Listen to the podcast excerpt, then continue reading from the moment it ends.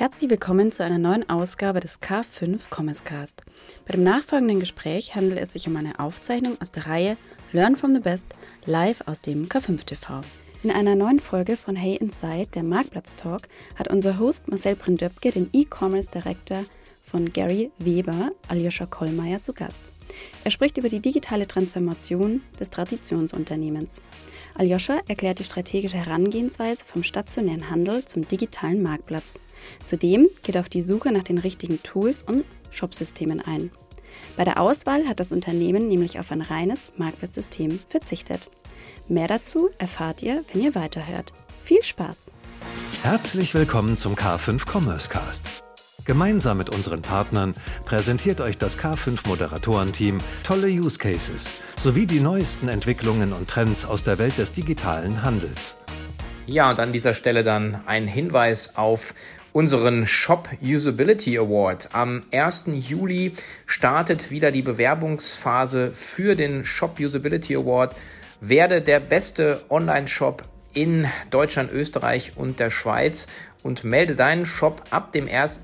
Juli an, um die volle Bewerbungsphase auch wirklich nutzen zu können. Denn äh, wie gehabt, gilt es, gilt es nur, wenn euer Shop ab dem 1. Juli auf dem Shop Usability Award angemeldet ist und dann entsprechend Bewertungen und Ratings einsammelt. Alle Infos dazu findet ihr unter shopusabilityaward.de. Ich wiederhole shop-usability-award.de. Und wie gesagt, am 1. Juli geht's los. Der Shop Usability Award 2022 von und mit Hannes Altmann und wir freuen uns drauf. Also direkt mal reinklicken. Ja, herzlich willkommen zu Hey Inside, der Marktplatz Talk das Format, wo wir uns um die Frage bemühen, wie man Marktplätze richtig bespielt. Heute möchten wir uns die Markenseite einmal anschauen. Und ähm, da sind natürlich sehr viele spannende Fragestellungen ähm, zu finden, denn viele Marken sind ja nicht rein digital. Sie haben ein bestehendes Wholesale-Geschäft, das heißt, sie verkaufen an Händler. Es gibt auch äh, Marken, die ein eigenes Retail-Geschäft haben, also eine wirklich eigene Läden haben, dann einen eigenen Online-Store haben und auf Marktplätzen verkaufen. Und unser heutiger Gast kommt von genau so einer Marke und wird uns erzählen, wie man auf diesen äh, vielen Geschäftsmodellen segelt und dennoch erfolgreich ist. Äh, er ist Director E-Commerce bei Gary Weber, ist auch dort schon relativ lange unterwegs, seit acht Jahren, ähm, wenn ich seinem Lebenslauf trauen darf. Da wird er uns gleich noch ein bisschen was zu erzählen und freue mich sehr und begrüße recht herzlich Aljoscha Kollmeier. Hallo Marcel. Schön, dass du heute da bist und wir ein bisschen über ähm, Gary Weber sprechen können. Eine Marke, die, wenn man wie ich aus dem Ostwestfälischen kommt, natürlich sehr, sehr äh, bekannt ist und geläufig ähm, ist, die äh, wirklich eine ganz tolle Historie hat und seit längerem eben in sehr vielen Geschäftsmodellen auch unterwegs ist. Vielleicht kannst du uns einmal mitnehmen auf deine persönliche Reise bei Gary Weber bisher, denn du hast ja äh, dich nicht nur um das Thema E-Commerce bisher gekümmert, sondern auch um viele andere Themenunternehmen und da würden wir gerne ein bisschen einsteigen und mal erfahren, was du alles so gemacht hast. Ja, sehr gerne. Also erstmal herzlichen Dank, dass ich äh, auch heute äh, dabei sein darf. Ähm, großartiges Format, wie ich finde. Ähm, von anderen lernen, wirklich ähm, eine gute Sache. Und äh, gerade in den Geschäftsfeldern, in denen wir unterwegs sind, äh, steigt ja auch mit jedem Tag die Komplexität. Deswegen äh, finde ich das eine sehr schöne Initiative. Ja, vielleicht kurz zu mir. Ich bin 2014 bei Gary Weber im E-Commerce als Projektmanager eingestiegen habe ähm, als, als Hintergrund zu meiner Ausbildung ähm, ein, eine Ausbildung als Fachinformatiker mit dem Schwerpunkt Systemintegration gemacht und habe darauf noch ein Studium äh, als Medienwirt mit den Schwerpunkten Konzeption und Projektmanagement gemacht. Ähm, genau, so bin ich hier an, an den Start gegangen letztendlich, ähm, habe mich um alle Themen, die äh, sozusagen den Projektcharakter erfüllt haben, bei uns im E-Commerce gekümmert. Das sind, äh, waren zu der Zeit Marktplatzanbindungen, ähm, Erweiterungen von äh, Zahlmethoden. Das waren logistische Themen, Verbesserungen, die wir da ähm, vorbeigeführt haben. Aufschaltung neuer Ländershops ähm, bis hin ähm, dann auch in 2019 noch als Projektverantwortlicher für einen sehr umfangreichen Systemwechsel. Wir haben uns eben gefragt, ob wir mit dem, wie wir aufgestellt sind, noch gut aufgestellt sind für die, für die Zukunft. Wir wollten in erster Linie flexibler und agiler werden.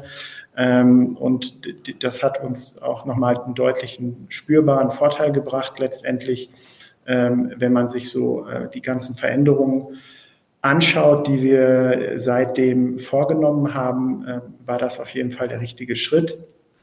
Ähm, das heißt, wir haben unsere Shops neu aufgestellt, wir haben ein neues PIM-System angebunden, ähm, wir haben äh, uns in, in anderen Themen noch, noch deutlich anders aufgestellt äh, und haben letztendlich äh, keinen Stein auf dem anderen gelassen mit Blick auf die Systemlandschaft. Wir haben sehr wichtige Schnittstellen angebunden. Wir haben uns für das Thema Omnichannel richtig aufgestellt und ich glaube, das war ein sehr guter und sehr richtiger Schritt, den wir da gegangen sind.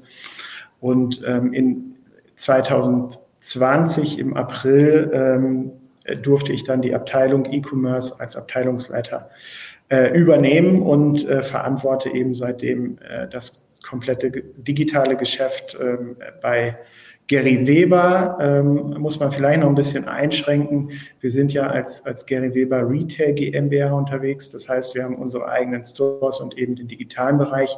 Darüber hinaus gibt es natürlich auch Kunden vom Wholesale, die ebenfalls digital unterwegs sind, ähm, die aber dann natürlich nicht in meinem Bereich liegen. Verstehe. Das ist natürlich ein eine ganz große Bandbreite an Themen, die du dort äh, beschrieben hast. Ähm, kommst also aus dem Maschinenraum, muss man sagen. Wenn man sich das anguckt, PIM, Logistik, Kundenservice, das sind ja alles Bereiche, die insbesondere für das Marktplatzgeschäft eine ganz, ganz herausragende Rolle spielen. Du hast damals äh, auch dich schon um Marktplatzanbindungen gekümmert. Ähm, welchen Blick hattet ihr damals auf Marktplätze? Welche Rolle spielte der, dass ihr schon so früh angefangen habt, euch um eine moderne Infrastruktur zu bemühen? Das ist ja durchaus ungewöhnlich. Ähm, also wir haben damals erste Vorstöße ähm, mit, dem, mit dem Marktplatz von Otto und mit dem äh, Otto-Modell damals noch ähm, gehabt. Das, das OSS äh, sicherlich viel noch ein Begriff. und haben eigentlich gesehen, dass wir, dass wir da eine Zielgruppe finden, wo wir ganz gut ankommen und haben uns dann eben nach, nach weiteren Marktplätzen sukzessive umgeguckt und haben ähm, eben dann auch schnell festgestellt, was da die Vorteile einfach für uns sind, nämlich ähm, ja, äh, an eine Zielgruppe zu kommen, die uns jetzt so äh, nicht äh, im eigenen Shop letztendlich zur Verfügung steht. Ähm, weiteres Thema, Thema war damals schon, ähm, wir haben ja bei Gary Weber letztendlich ähm, drei Marken, die wir vertreiben. Das ist natürlich die Kernmarke Gary Weber und daneben noch ähm, das bisschen jüngere Typhoon und eben ähm, die Marke Samun für den Anschlussgrößenbereich. Und ähm, wir sind dann, ich glaube, das war 2017 mit äh, der Klingelgruppe in Kontakt gekommen, mit KNO und haben dann die Marktplätze ähm, Klingelvents und Happy Size angebunden. Und hatten damals schon so mit Happy Size dann den ersten ähm, Nischenmarktplatz letztendlich äh, äh, ins Visier genommen und haben uns da auch äh, erfolgreich äh, letztendlich positioniert und ähm, haben in dem Zuge auch gemerkt, wie, wie gut letztendlich das äh, Marktplatzgeschäft dann auch funktioniert. Jetzt ist so eine Systemanpassung ähm, in der Regel ja für einen Ausgabekanal äh, gedacht. Wie habt ihr das damals gemacht? Habt ihr schon überlegt, naja, wir brauchen eigentlich Systeme, die unsere gesamten Geschäftsmodelle unterstützen? Ich denke da vor allem an das Thema PIM wo man ja durchaus zentral und Ausgabekanal unabhängig ähm, Artikeldaten hält. Würdest du sagen, dass eure Systemlandschaft für alle Kanäle heute gleich gut ausgelegt ist oder gibt es immer noch quasi ein führendes Geschäftsmodell ähm, und die anderen ähm, Geschäftsmodelle müssen sich darum arrondieren? Ähm, nee, also wir haben schon mit dem, mit dem Projekt in 2019, und das hat sich natürlich auch schon wesentlich eher angebahnt, ähm, also hatte auch eine sehr lange Vorbereitungszeit. Wir haben einen sehr großen ähm, äh, Auswahlprozess betrieben. Wir haben uns sehr viele PIM-Systeme beispielsweise angeguckt, aber auch Shop-Systeme ähm, und haben dann eben entschieden, was für uns wichtige Themen sind, die wir darin im Standard abbilden wollen, weil also das ist immer für uns wirklich wichtig und essentiell, dass wir, ähm, und das muss ich zugeben, haben wir natürlich auch durch die Historie gelernt, ähm, dass wir nicht mehr anfangen, Systeme zu verbiegen, sondern im Standard so nutzen, dass wir ähm, damit größtmöglichen Nutzen stiften. Und äh, insofern haben wir da auch ein PIM-System gefunden, was wir vor allen Dingen selber administrieren können und ähm, selber äh, letztendlich an unsere Bedürfnisse anpassen können. Und darum ist eben sehr viel gewachsen und hat uns die Möglichkeit gegeben, wirklich auch flexibel auf die Bedürfnisse beispielsweise neuer Marktplätze, äh, neue Sprachen, auch wenn wir an, eine Auslandsexpansion denken, ähm, dort zu integrieren und anzupassen. Aber gerade solche Systeme wie Customer Service, PIM, das befeuert auch euer eigenes Online-Shop-Geschäft, nehme ich mal an. Das heißt, es sind jetzt keine reinen Marktplatzsysteme. Genau, also wir haben uns da so flexibel aufgestellt, dass wir alle unsere Vertriebskanäle an diese Systeme angeschlossen haben. Darüber hinaus in Anführungsstrichen supporten wir auch noch andere äh, Systeme, weil letztendlich das, das PIM-System im Unternehmen auch das ist, was die besten Daten äh, mit Sicht auf den, auf den Endverbraucher hat. Du hast ja schon eure Reise ein wenig beschrieben, begonnen bei Otto, ähm, dann auch über Klingel und auch weitere Marktplätze. Welche Rolle spielt das Marktplatzgeschäft bei euch heute im Konzert der Geschäftsmodelle? Ich würde es ja mal weniger als Vertriebskanäle bezeichnen, weil einfach so viele Dinge unterschiedlich sind. Ähm, aber wo würdest du das Marktplatzgeschäft heute verorten von der Wichtigkeit her ohne jetzt vielleicht genaue Prozentangaben zu nennen, was die Umsatzverteilung angeht. Aber wenn man sich das anschaut, ähm, stationärer Retail, Wholesale, Online-Shop, Marktplatz. Ähm, welche Wichtigkeit spielt das Marktplatzgeschäft heute? Also aus Gesamtunternehmensbetrachtung ähm, ist das natürlich so, dass der Wholesale und der Retail unsere stärksten und größten Vertriebskanäle sind. Ähm, der E-Commerce insgesamt ist aber der, der am stärksten wächst. Und für uns sind die Marktplätze auch wirklich ein strategischer Hebel, ähm, weil jetzt auch die Marktplätze natürlich in den letzten Jahren nicht geschlafen haben. Ähm, Stichwort äh, Zalando ZFS beispielsweise, die Aufschaltung neuer Länder. Ähm, das ist für uns schon äh, eine ganz klare strategische Ausrichtung, dass wir uns da mit einem gut abgestimmten Sortiment platzieren, um eben Kunden zu erreichen, die ansonsten für uns im Ausland nur sehr schwer erreichbar wären, beziehungsweise auch mit einem viel größeren ähm, Marketing-Invest. Ähm, der Alexander Graf war vor zwei Wochen hier zu Gast und der hat gesagt, dass äh, aus seiner Sicht Marktplatz vor allem Werbung ist, also letzten Endes sowas wie Google ablöst, ähm, man dort seine Marke positionieren kann, man aber eigentlich zugucken sollte, dass die Kunden dann an den eigenen D2C-Touchpoint angedockt werden können oder überführt werden können. Würdet ihr auch so eine ähm, Logik folgen oder ähm, hat das für euch noch eine andere Bedeutung, ähm, als Alex äh, das beschrieben hat? Ähm, nee, da würde ich, da ich Alex auf jeden Fall komplett zustimmen. Ähm, bei uns gibt es so das Wort, dass wir die, äh, die Marktplätze gerne als Schaufenster sehen. Also wir haben da eine, natürlich eine extrem, einen extrem hohen Traffic drauf und eine, äh, eine hohe Frequenz von Kunden. Ähm, und die Idee ist ja auch immer, dass jemand, der jetzt vielleicht auch unsere Marken noch nicht kennt, aber ähm, nach einem generischen Suchbegriff letztendlich sucht und sich äh, für ein rotes Sommerkleid entscheidet, auf der Produktlisting-Page eben auch unsere Produkte angezeigt bekommt und ähm, letztendlich hoffentlich nach Erhalt der Produkte so überzeugt ist, ähm, dass er, dass er mal googelt, was er da eigentlich äh, gekauft hat und äh, darüber hinaus dann auch auf unsere, auf unsere Marke letztendlich ähm, aufmerksam wird. Denn das Thema äh, Churn ist natürlich ähm, immer was, wo man auch stark aufpassen muss als, als Marke, als Hersteller, um da nicht auch äh, Gefahr zu laufen, Kunden letztendlich an die Marktplätze zu verlieren, die, die man schon im eigenen Shop hatte. Das soll natürlich nicht passieren, wenngleich man das natürlich nicht ausschließen kann. Also jemand, der denkt, dass das nicht passiert, der ist sicherlich ähm, äh, ja, auf dem Holzweg. Also ganz, ganz eindeutig passiert das und das sehen wir auch. Ähm, aber es hält sich bei uns Gott sei Dank noch, noch so im Rahmen. Und schön ist an der Stelle natürlich auch, dass die, dass die Marktplätze inzwischen, und wenn ich da jetzt auch so an die, an die Anfänge mit Otto zurückdenke ähm, oder auch an die Anfänge mit, mit Klingel letztendlich, ähm, diese, diese Brand-Pages anbieten, wo man auch als Marke nochmal ähm, die Möglichkeit hat, äh, Gesicht zu zeigen und, und eine DNA der Marke zu vermitteln. Äh, natürlich auch wieder da, wir sind ja in so einer Art Symbiose mit den Marktplätzen und ähm, wenn unser Geschäft gut geht, verdient ja auch der Marktplatz mehr. Ich kann schon verstehen, dass man das auch, auch aus Marktplatzsicht natürlich gerne anbietet, ähm, den Marken entsprechenden Raum zu, zur eigenen Entfaltung zu geben. Ähm, aber natürlich weiß ich auch, dass, äh, dass ein Marktplatz die, das Interesse hat, die eigenen Kunden auch auf der eigenen Plattform ähm, zu halten und entsprechend so auch mit den Kundendaten umgeht und agiert.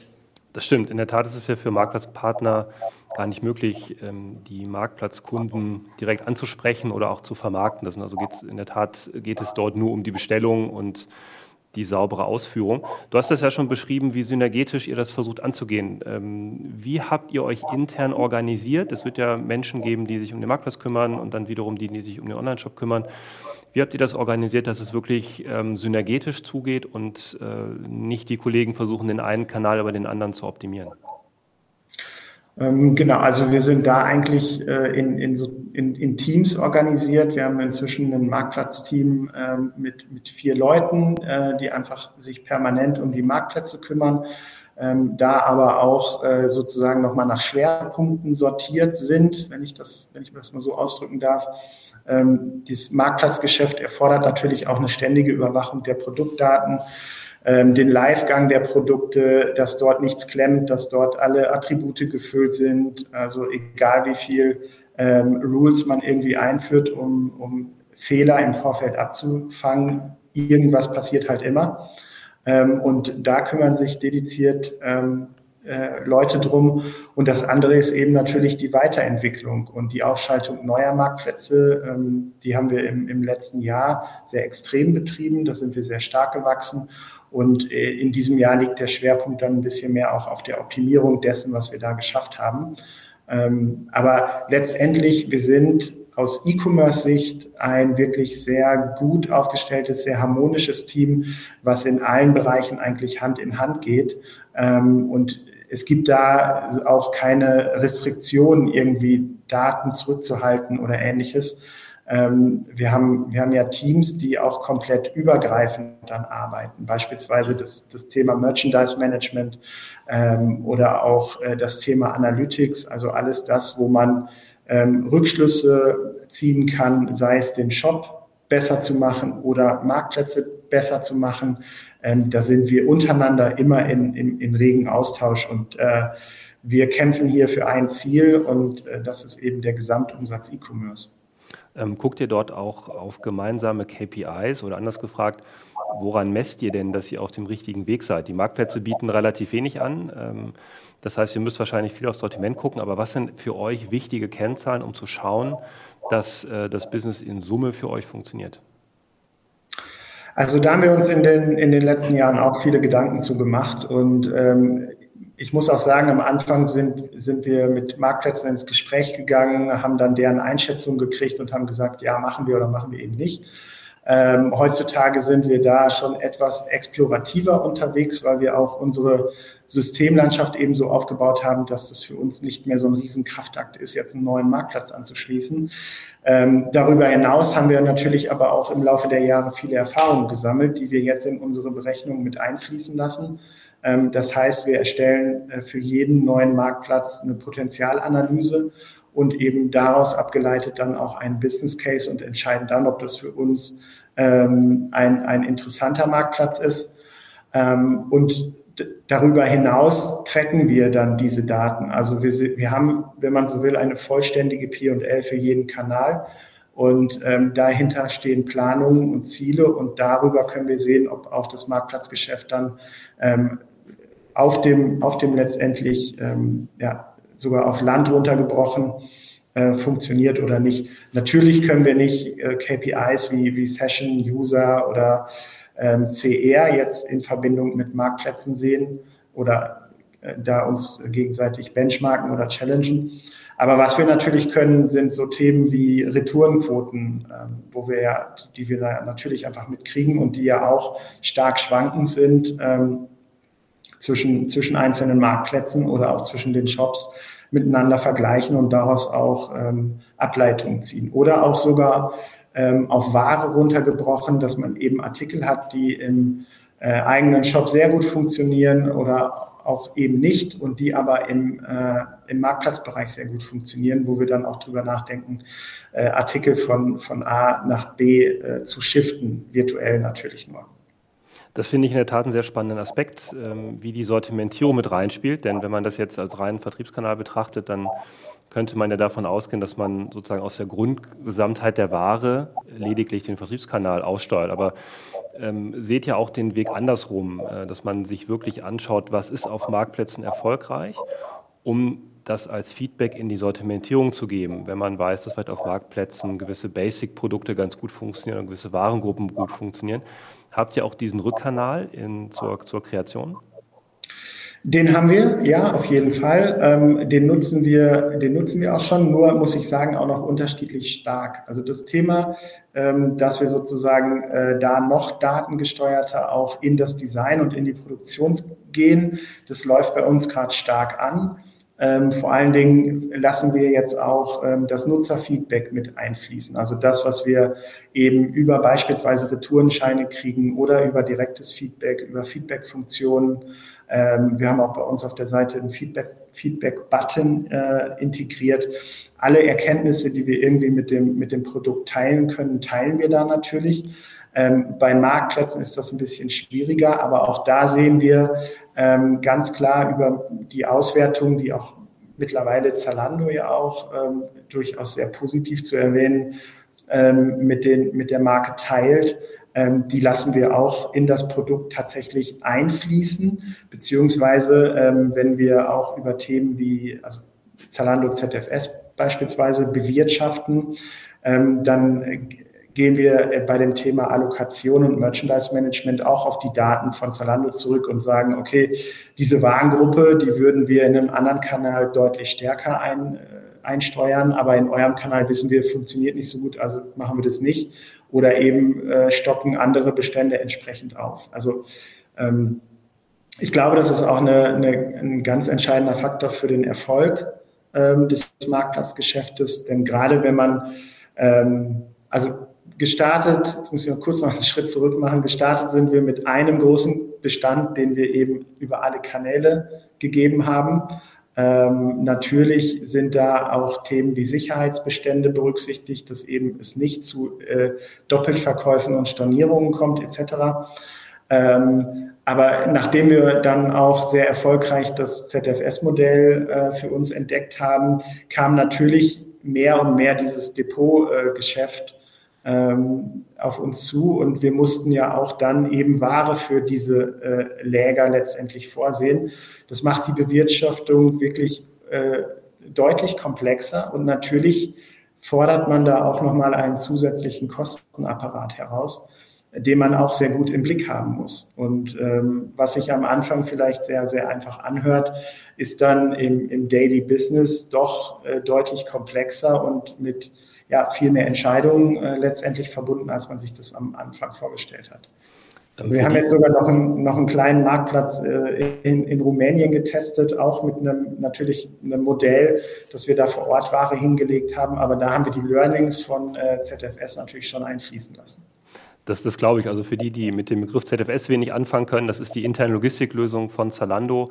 Man legt dort Ware hin und ähm, partizipiert an dem Logistiknetzwerk. Und äh, das ist insbesondere natürlich für ausländische Marktplätze hochinteressant, ähm, weil die Versandkosten und Logistikkosten dort deutlich geringer sind. Hat aber eben den Nachteil, du hast es angesprochen, doppelte Lagerhalterung und ein nicht zu verachtendes eine nicht zu verachtende Bewirtschaftungslogik, äh, die durchaus Zeit in Anspruch nimmt und ähm, auch nicht so einfach inhaltlich ähm, entsprechend durchzuführen ist. Ähm, jetzt hast du ja beschrieben, dass ihr versucht eigentlich durchaus Online-Shop und Marktplatz auch synergetisch zu führen. Gibt es denn Zielkonflikte bei euch mitunter? Du bist ja jetzt so ein Chef von beidem. Wie oft mhm. musst du mit dir selber sprechen, um dem einen oder dem anderen Geschäftsmodell den Vorrang zu geben? Oder würdest du sagen, hm, eigentlich haben wir das gut im Griff und wir reden eigentlich nicht über ähm, Kannibalisierung auf der einen Seite, schwierige Rentabilitäten auf der anderen Seite? Ähm, oder ist es durchaus mal eine Debatte zu sagen, machen wir das auf dem Marktplatz oder nicht? Also die Debatten, die führen wir natürlich, ähm, weil man darf auch natürlich nicht die Marktmacht von einem Zalando oder von einem About You unterschätzen. Also wenn die die Sale-Phase ausrufen, Da muss man sich schon sehr genau überlegen, geht man die mit, geht man die nicht mit und was sind dann letztendlich die Konsequenzen. Und äh, bei uns geht es natürlich noch weiter, dass wir äh, ja auch im Retail ähm, dann äh, in die Abstimmung gehen müssen, weil auch die Flächen natürlich die gleichen Artikel mitunter mit den gleichen Preisen haben. Und wir sind eigentlich als Hersteller natürlich sehr darum bemüht, eben äh, Preisgleichheit zu bieten, was aber auch durch die, durch die verschiedenen beispielsweise Zalando-Modelle, auch jetzt mit dem Connected Retail und so weiter, ähm, gar nicht mehr möglich ist. Und ähm, das Thema Preis ist wirklich äußerst sensibel und da entstehen Diskussionen. Ja, machen wir mit? Wenn ja, welchen, welche Bedeutung hat das jetzt für unsere anderen Kanäle? Wenn nein, äh, können wir es uns erlauben? Sprich, also wir werden definitiv dann Umsatz liegen lassen. Und äh, das gilt es immer genau abzuwägen mit allen Vor- und Nachteilen. Wenn wir mit Kunden sprechen, sehen wir häufig, dass wir mit äh, Eckwerten konfrontiert werden aus deren Online-Shop, insbesondere bei der Retourenquote. Da wird dann gesagt, ja, Retourenquote ist bei uns höchstens, ich sage jetzt mal eine Zahl, 5% oder 10%, was im Bekleidungsbereich natürlich sehr, sehr wenig ist. Und ich versuche den Kollegen dann immer den Zahn zu ziehen, dass das im äh, Marktplatzgeschäft genauso ist, weil das eine der Kennzahlen ist, die sich wirklich massiv unterscheidet. Was erlebt ihr noch an Unterschieden, ähm, vielleicht an Business KPIs oder auch an Kaufverhalten, wenn ihr auf das Marktplatzgeschäft guckt und auf euren eigenen Online-Shop? Worauf muss sich eine Marke einstellen, wenn sie beide Geschäftsmodelle betreibt? Also die, die KPIs sind wirklich sehr unterschiedlich. Wir ähm, betreiben aktuell 25 verschiedene Marketplaces, wenn wir jetzt die Länder mal mit reinnehmen. Wir wollen auch noch auf, auf weitere, äh, weiteres Wachstum da auch gehen. Wir werden also auch da noch weiter expandieren. Ähm, und äh, das, das Thema ist, ähm, dass, dass wir da einfach äh, letztendlich den umsatzmaximiert denken. Also wir sind bei Gary Weber auch ein Vertriebsteam und äh, stimmen uns da natürlich ab und, und optimieren halt alles darauf. Es ist natürlich unheimlich schwer, äh, Marktplätze zu optimieren, weil die Kollegen ja sehr, sehr wenig Zahlen rausgeben, ähm, um, ihr, um das Geschäft der Marke ähm, auch zu analysieren und zu lernen. Welche Kennzahlen würdest du dir von Marktplätzen wünschen, die sie mit euch teilen, damit ihr das Geschäft noch besser steuern könnt? Also ähm, ich muss, ich musste eigentlich auch, äh, ja, Lanze brechen mir jetzt auch zu viel gesagt, aber Zalando ist aktuell schon wirklich sehr bemüht, äh, uns in unserem äh, Geschäft zu unterstützen.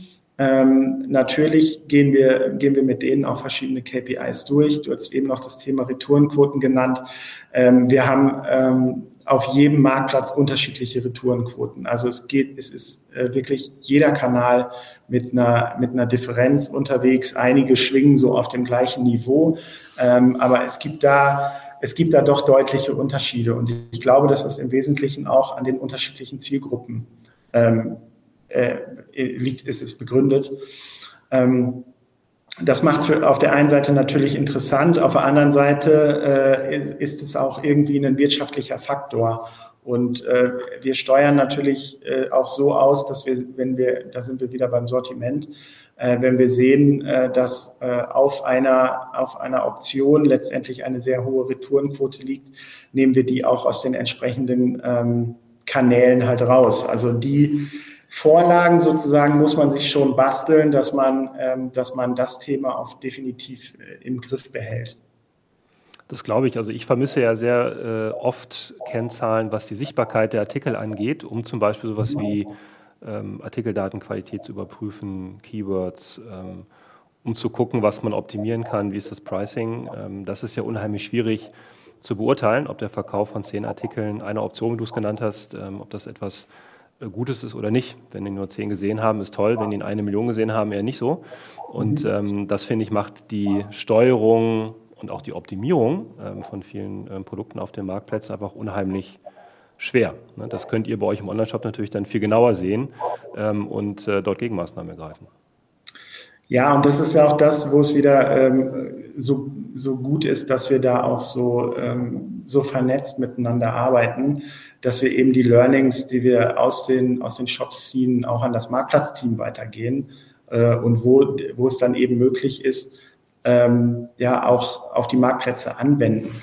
Ich glaube, was sich was sich schon auch durch, durch, die, durch die starke Ausweitung der Marktplätze ähm, auch sozusagen am Umsatzanteil, äh, was, was, was sie erkannt haben, ist, dass sie die Marken auch besser darin unterstützen. Also äh, klar sagt uns jetzt ein Zalando nicht, wie viele Personen haben sich, gucken jetzt in, in irgendeiner Minute deine Ware an, äh, aber beim Thema Zielgruppen und ähm, beim Thema, ja, wie können wir gemeinsam Wachstum erreichen, äh, erkennt man da inzwischen auch deutliches, eine deutliche Bewegung von den Marktplätzen, die einen auch äh, dabei unterstützen, letztendlich ähm, das Geschäft weiterzuentwickeln. Ne? Also auf der einen Seite ja, sie geben uns, sie unterstützen uns mit Daten, die sie gerne rausgeben. Auf der anderen Seite natürlich gibt es viele, viele Geheimnisse auf Marktplätzen.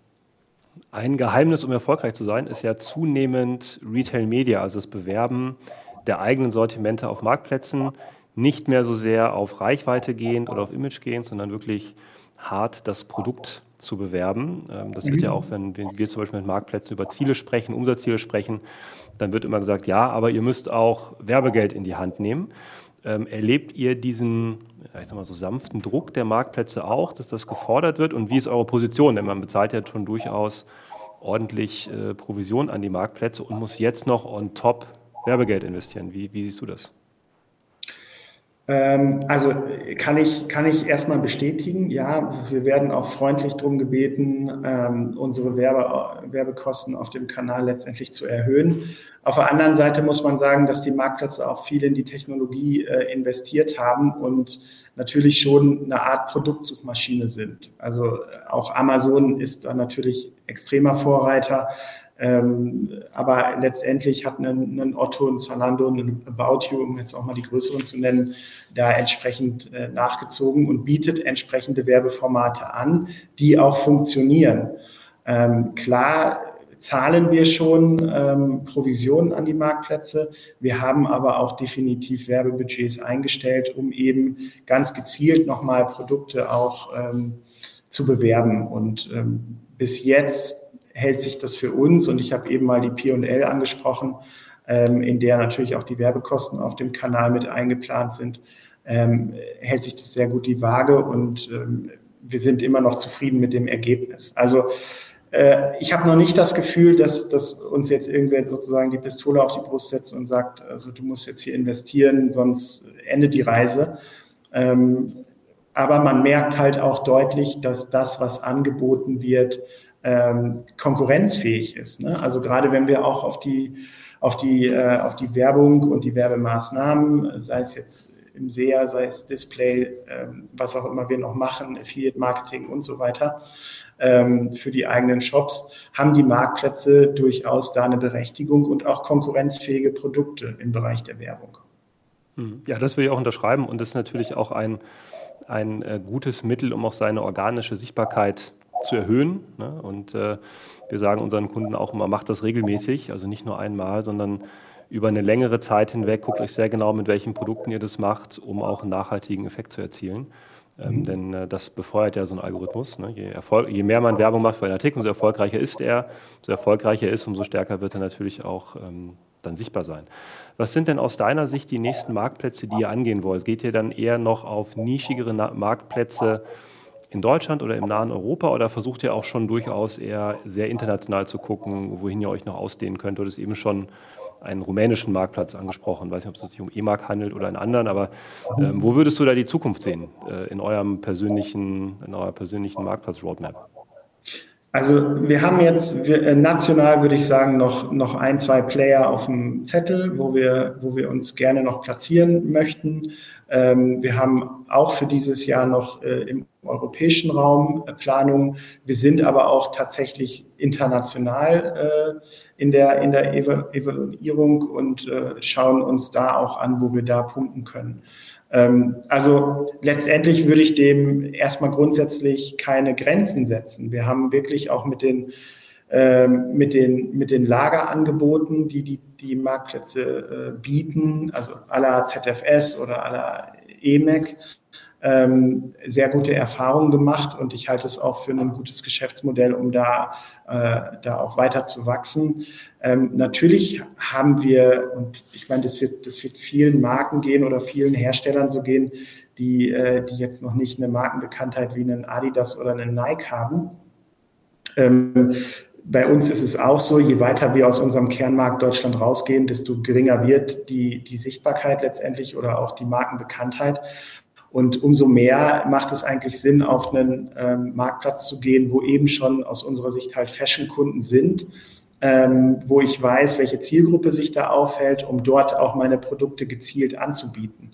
Ähm, also für mich ist letztendlich mit, mit abnehmender Markenbekanntheit äh, der Marktplatz ein zunehmend probates Mittel. Hm. Habt ihr dann auch eine explizite Markteintrittsstrategie, dass ihr sagt, ihr geht erst mit dem Marktplatz rein, versucht durch flankierende Maßnahmen die Brand aufzubauen, um dann einen eigenen Online-Shop hinterherzuziehen? Oder ist es eigentlich erstmal eine reine Marktplatzstrategie und äh, erst basierend auf dem Erfolg überlegt ihr dann, wie ihr weiter vorgeht? Ähm, also teils, teils muss ich da, muss ich da sagen. Wir haben jetzt einen Case, in dem wir tatsächlich beides äh, parallel betreiben, weil wir einfach sehr überzeugt sind, dass es da funktioniert. Ähm, wir haben aber auch andere äh, Pläne, wo wir sagen, okay, wir starten hier mit einem Marktplatz und nutzen erstmal die Funktionen ähm, des Marktplatzes aus, um den Markt an sich des Landes erstmal kennenzulernen und würden darauf basierend dann äh, weitere Entscheidungen treffen. Ähm, es hat aber auch schon genau den umgekehrten Fall gegeben, also dass wir, dass wir gesagt haben, hier läuft es jetzt so gut, ähm, hier gibt es aber jetzt äh, noch viel weiteres Potenzial auf eben entsprechenden Plattformen, dass wir uns dann da auch noch ausgedehnt haben. Also ich glaube, das muss man äh, sehr im Detail betrachten.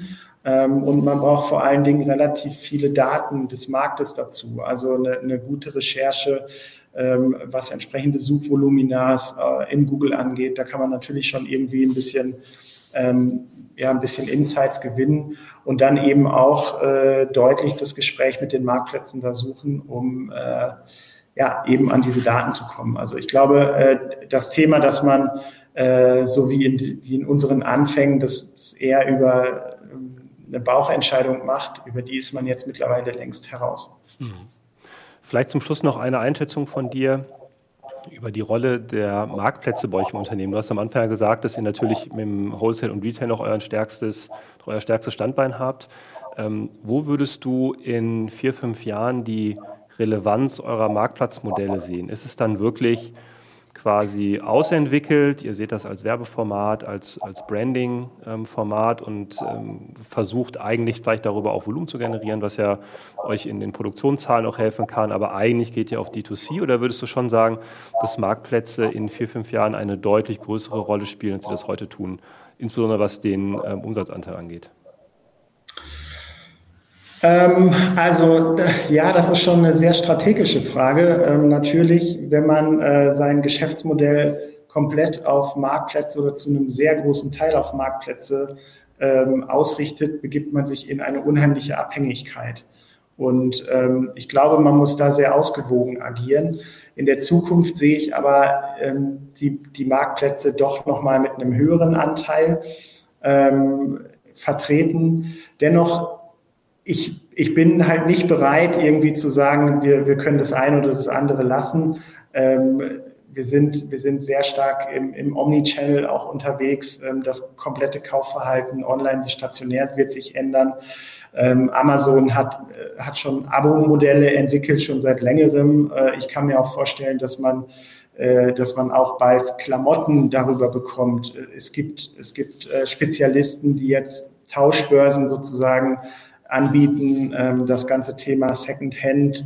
Ich glaube, da wird es noch viele äh, Marktplatzgeschäftsideen, so nenne ich es mal, äh, sich in der Zukunft entwickeln, die eben nicht nur auf, auf ein spezifisches Kaufverhalten oder für eine spezifische Zielgruppe entwickelt werden, sondern wir werden die Dinge anders, ähm, ja, grundsätzlich anders betreiben. Also Thema als Beispiel Abo-Modell. Also warum, warum soll ich nicht irgendwie sagen, ich, äh, ich habe so eine Art Leasingrate und äh, sage einfach, ich, ich zahle im Monat 200 Euro und ich darf mir fünfmal neue Klamotten äh, aussuchen äh, und schicke die alten einfach zurück, die dann in irgendeine andere Art von Vermarktung gehen. Ich glaube, dass da sicherlich auf den, ähm, auf den Marktplätzen noch, noch viele Ideen in den, in den Köpfen der, der Macher letztendlich schlummern ähm, und dass man ja einfach offen dafür sein muss, ähm, was dann auch für, für das eigene Business eben das, das richtige Modell ist. Das sind sehr spannende Gedanken. Das passt ganz gut, was der Kim Niedner letzte Woche erzählt hat, der auch von Otto schilderte, dass es im Grunde die Säule der Services für Partner ähm, sehr stark ausbauen möchte. So ein Abo-Service oder mhm. Klamottenleasing, wie du es beschrieben hast, wäre ja so ein Service. Ähm, bin ich in der Tat gespannt, wie es entwickelt. Für hier und jetzt erstmal ganz herzlichen Dank für die Einblicke, die du uns gegeben hast. Ähm, ein, ein Traditionsunternehmen, was sehr, sehr modern unterwegs ist in den verschiedenen Geschäftsmodellen. Ähm, waren auch viele beeindruckende Sachen dabei, wie ich finde, ähm, dass man von euch wirklich viel lernen kann. Und ähm, ich hoffe, dass wir da unseren äh, Zuschauern wirklich einen guten Einblick geben konnten, um auch Schwerpunkte zu setzen und auch ja, Gedanken mitzunehmen, äh, wie man so ein Geschäft steuern kann. Also ganz herzlichen Dank für die Einblicke. Euch viel Erfolg auf dem Weg, äh, die verbleibenden Marktplätze noch anzubinden und auch die Synergie zum eigenen E-Commerce weiter zu stärken. Ähm, dafür alles Gute. Ähm, Würde mich freuen, wenn wir da wieder mal ein Update bekommen in den nächsten Saisons dieser oder in den nächsten Staffeln von äh, Hey Inside. Aber für heute erstmal vielen Dank, Hirscher. Gerne. Vielen Dank.